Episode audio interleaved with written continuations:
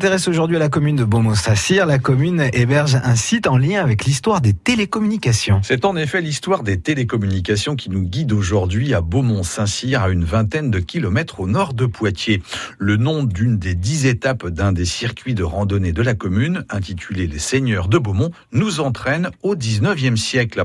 Situé sur un point culminant à 151 mètres, route de Marigny-Brizet très précisément, l'étape du télégraphe est l'occasion de revenir sur ce moyen de communication. C'est sur ce site qu'un télégraphe chape a été mis en service en 1824. Et quelle est l'histoire de ce mode de communication? Il est inventé par un certain Claude Chappe à la fin du XVIIIe siècle. La technique utilisée s'appuie sur des tours placées sur des points hauts distants d'environ 10 km. Ce système de communication visuelle par sémaphore était composé d'un long mât sur lequel était fixé un grand bras muni de deux barres articulées à chacune de ses extrémités. Les combinaisons de position entre le bras et ses extrémités forme des symboles associés chacun à des mots ou des phrases toutes préparées. Par temps favorable, il est alors possible de transmettre une dépêche de 25 mots sur une distance de 450 km en 38 minutes, s'il vous plaît.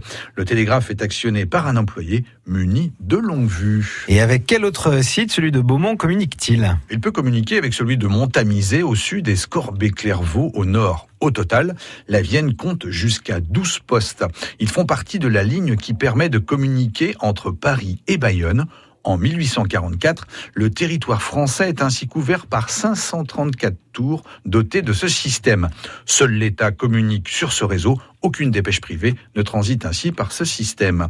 Installé au fur et à mesure du développement du chemin de fer, le télégraphe électrique prend peu à peu le relais. Le réseau des télégraphes CHAP cesse définitivement de fonctionner en 1855. Pour en savoir plus sur l'histoire de ce moyen de communication, vous pouvez consulter le panneau aménagé à l'emplacement où était situé le télégraphe à Beaumont.